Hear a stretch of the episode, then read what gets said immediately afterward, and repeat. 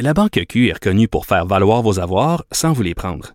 Mais quand vous pensez à votre premier compte bancaire, tu sais, dans le temps à l'école, vous faisiez vos dépôts avec vos scènes dans la petite enveloppe. Hmm, C'était bien beau. Mais avec le temps, ce vieux compte-là vous a coûté des milliers de dollars en frais, puis vous ne faites pas une scène d'intérêt. Avec la Banque Q, vous obtenez des intérêts élevés et aucun frais sur vos services bancaires courants.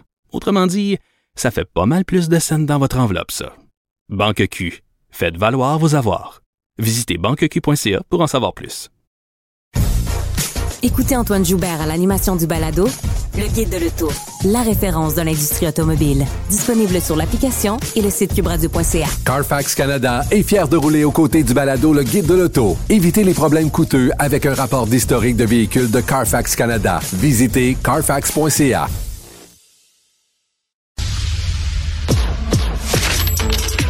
Économie, finance, affaires, entrepreneuriat. Francis Gosselin. Bonjour Francis. Salut Mario. Alors, euh, on s'y attendait. Toutes les indications avaient été données en ce sens-là, que les, les taux d'intérêt n'allaient pas augmenter d'une façon euh, euh, significative en cours, en, en, tout cas pas en début d'année 2023. Et ce matin, il y avait une décision à prendre à la Banque du Canada. Pas de surprise, on n'y touche pas pour cette fois-ci. Mais je suis plus curieux de t'entendre sur les remarques là, qui ont accompagné là, les, les, les, textes, les minutes qui ont accompagné ça.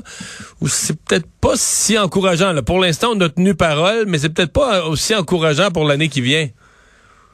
Non, ben oui, puis oui et non. En fait, euh, bon, Monsieur Maclem, mais bon, effectivement, sans grande surprise, le taux directeur reste inchangé à 4,5% euh, Rappelons là, que les derniers chiffres qui ont qui ont paru en février là, pour euh, de janvier à janvier pour l'inflation étaient de montrer une, une, augmentation des prix de 5,2% Ça va dans la bonne direction. C'était une baisse assez importante par rapport euh, au, à la période de référence précédente. Et donc, ce que M. Macklin nous dit, ben, plusieurs choses. Déjà, euh, ne nous réjouissons pas trop vite. Donc, ça, là-dessus, euh, OK, le, le, le, message est compris. ce qui est intéressant dans ses remarques, notamment Mario, c'est qu'il estime qu'on va atteindre, c'est un peu ce que j'avais déjà dit, là, je pense, on va atteindre le 3% d'ici cet été. Puis là, il y a comme deux lectures. Il y a la lecture, on va dire... un peu euh, général qui, tu sais, la cible de l'inflation au Canada être entre 1 et 3% Puis M. Maclem répète souvent que, en fait, la cible, c'est 2% Mais bon, quelle interprétation faut donner entre un spectre puis une valeur précise? entre nous, on n'atteint jamais 2,00% C'est toujours autour, puis c'est pour ça qu'on avait comme une fourchette à mon avis, si on atteint 3% d'ici l'été, on peut dire mission accomplie. donc, forcément, ça voudrait dire que la Banque du Canada, euh, sans, sans, vouloir nuire, baisserait les taux euh, d'ici la deuxième euh, partie de l'année. Euh, par contre, là, il y a d'autres éléments qui, qui inquiètent M. Maclem. Ben, évidemment, M. Maclem l'a mentionné, les salaires, la présence sur les salaires là, est toujours présente. Tu le sais, on en a parlé la semaine dernière, le taux de chômage est à des taux absolument records là, partout au Canada. Les, les fonctionnaires fédéraux demandent 8% par année, là. Euh, les fonctionnaires, ben, on en a parlé aussi, l'augmentation. Puis donc, grosso modo, on estime que dans la prochaine année, l'augmentation des salaires là, donc pourrait être de l'ordre de 5% Et donc, forcément, là, en économie, quand on prend des grands nombres, comme 40 millions de Canadiens, puis qu'on dit on donne 5% de plus à tout le monde, les gens, grosso modo, vont être prêts à payer 5% de plus pour tout. Donc, qu'est-ce que ça fait? Tout le monde est 5%, plus riche, c'est ça. Ben, ou, 5% plus pauvre, ou en tout cas, c'est, c'est, c'est, c'est pareil au même. Et donc, ce que dit M. Maclem, c'est que si on se discipline pas comme, comme, comme contribuable, comme ménage, comme citoyen, à mettre une partie de cette augmentation-là de côté et qu'on ne fait que la traduire en consommation additionnelle, ben ça va juste générer de l'inflation additionnelle et donc on va rester au-dessus de la hmm. fourchette. Donc il y a cette première inquiétude. Moi, Mario. Moi, vas-y. Ben, le bémol, puis ça n'a pas été évoqué, en tout cas dans, dans le compte-rendu que j'ai lu, euh, mais l'élément que M. Maclem n'a pas précisé, puis c'est un élément dont on a parlé la semaine dernière, c'est, tu sais, la décision récente de l'OPEP, le plus, là, de, de réduire assez massivement là, la, production, qui a fait augmenter le prix des pétroles. Il y avait, il y avait la question du nouveau prix plancher, là, un peu artificiel, là, mais de 80 dollars le baril. Si jamais, pour une raison ou une autre, avec ce qui se passe à Taïwan, avec la continuation du conflit ukrainien, etc., le pétrole devait repasser là, dans les 100 dollars, etc. Puis comme on le sait, l'énergie, ben ça, c'est les camions, c'est les trains, c'est les navires, c'est c'est le le sang de notre économie. Ben, ben, ça ferait en sorte que ça, ça pourrait aussi générer de l'inflation sur un élément sur lequel M. Maclem a très peu de contrôle malheureusement. Et ça, c'est un facteur à considérer absolument dans, dans cette guerre contre la vie chère. Ouais. Non, ce que j'allais dire, c'est que les... Euh, euh, une des choses dans sa bataille contre l'inflation, M. Macklin, quand même, il y a, il y a un fond de, pessimisme, mais tu le dis, là, à cause des salaires, il y a un fond de pessimisme. Et moi, je trouvais, je, je, lisais ces, les notes, puis je me disais, OK, ceux qui espéraient en fin d'année une baisse des taux, on dirait qu'il calme, mais peut-être que parce que c'est son rôle d'être plus prudent, plus que plus prudent. Mais j'avais l'impression quand même, oups, ceux qui espèrent des, des baisses de taux en fin d'année, c'est pas dans le sac, pas du tout là. Moi, Mario, j'ai euh, j'ai fait un petit euh, white paper, comme on dit bien là en bon français, un livre blanc qui est paru la semaine dernière pour un de mes clients, le Nesto, là, qui fait des, des prêts hypothécaires. Puis j'ai prédit, là, tu, me, tu me tiendras responsable. oui, ok. J'ai écrit que les taux allaient baisser avant la fin de l'année. Euh, tu sais, je reviens à ce que je disais. Si M. McLean dit que d'ici cet été, on arrive à 3 oui, il y a plein d'autres facteurs, mais c'est à l'été, on est à 3% puis même si ça continue très tranquillement à percoler vers le 2% forcément, avant l'été, là, c'est dans deux, deux, trois mois. Là. Fait que forcément, rendu en octobre, novembre, décembre, à un moment donné, on va pas laisser le taux d'inflation passer en bas de 2. Là, tu sais, donc, forcément, ça va provoquer une réaction de la part de la Banque du Canada. Comme je te dis, moi, mon pari, entre gros guillemets, c'est de, que le taux va baisser. Est-ce que ça va être un quart de point? Probablement. Mais je veux dire, on va, on va repartir dans l'autre direction avant la fin de cette année euh, de calendrier. Puis après, euh, comme je te dis, on s'en reparlera rendu là, savoir si mes prédictions étaient bonnes ou non.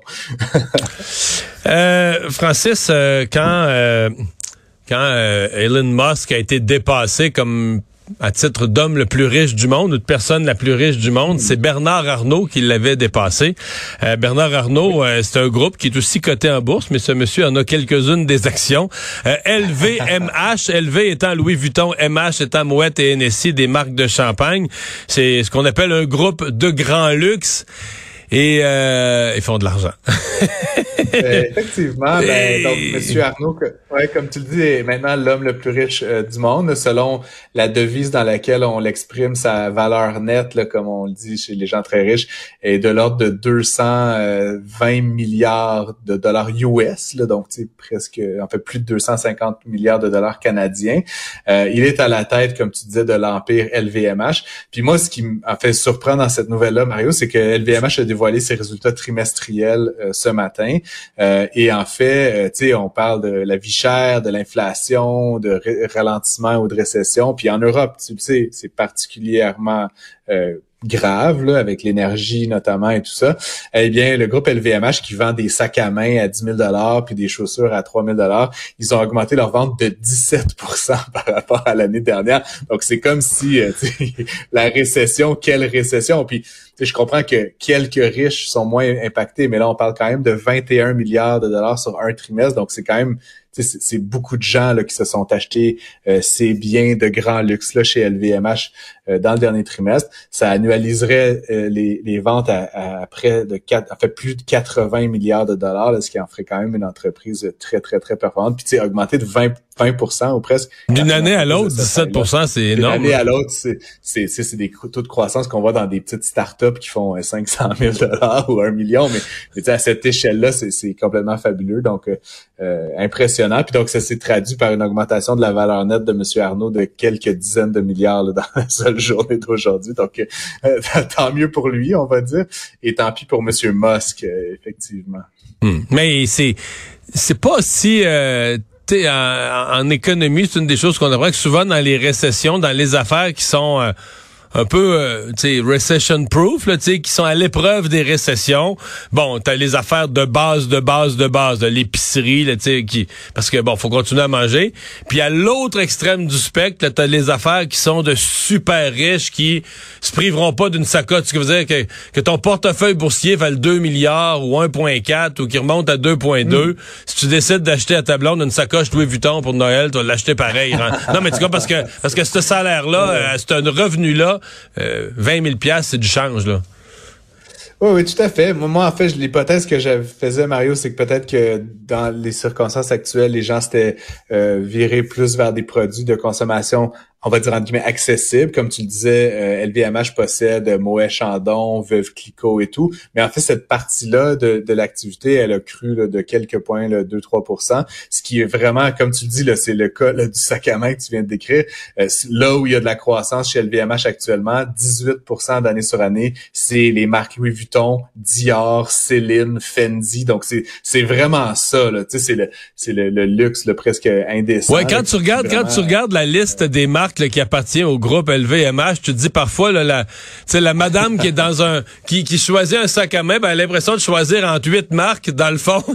c'est tout le 6 sur 8 ou 7 sur 8 ou 8 sur 8, c'est tout le même groupe. Appartiennent à la même, effectivement. Il y a, il y a un, un, élément aussi intéressant, Mario, là, parce que dans le fond, le dernier trimestre, ça correspond aussi à la période euh, graduelle de déconfinement en Chine. Puis LVMH tire quand même une grande partie de ses revenus de cette nouvelle euh, bourgeoisie aristocratique. Ah ouais, mais la Chine, la Chine, c'est communiste. La Chine, c'est communiste. Tout le monde, tout le monde a des revenus égaux, non? C'est la justice sociale. tout le monde a des revenus. Il va faire un petit tour aux Galeries Lafayette à Paris, euh, Mario. Là, j'ai beaucoup d'amis asiatiques, mais, mais les, Chinois particulièrement débarquent en autobus et ils achètent des produits de grand ah, luxe. ils dévalisent les Galeries Lafayette. Ben, moi qui pensais que le euh, communiste était tout le monde égal, là. je comprends rien, moi. C'est pas du... Quoi? c'est ça que j'ai lu, j'ai lu ça dans un livre. Le, capital. bon, ouais, euh, reparle, parle-moi de Good Food là, pour qui ça va mieux.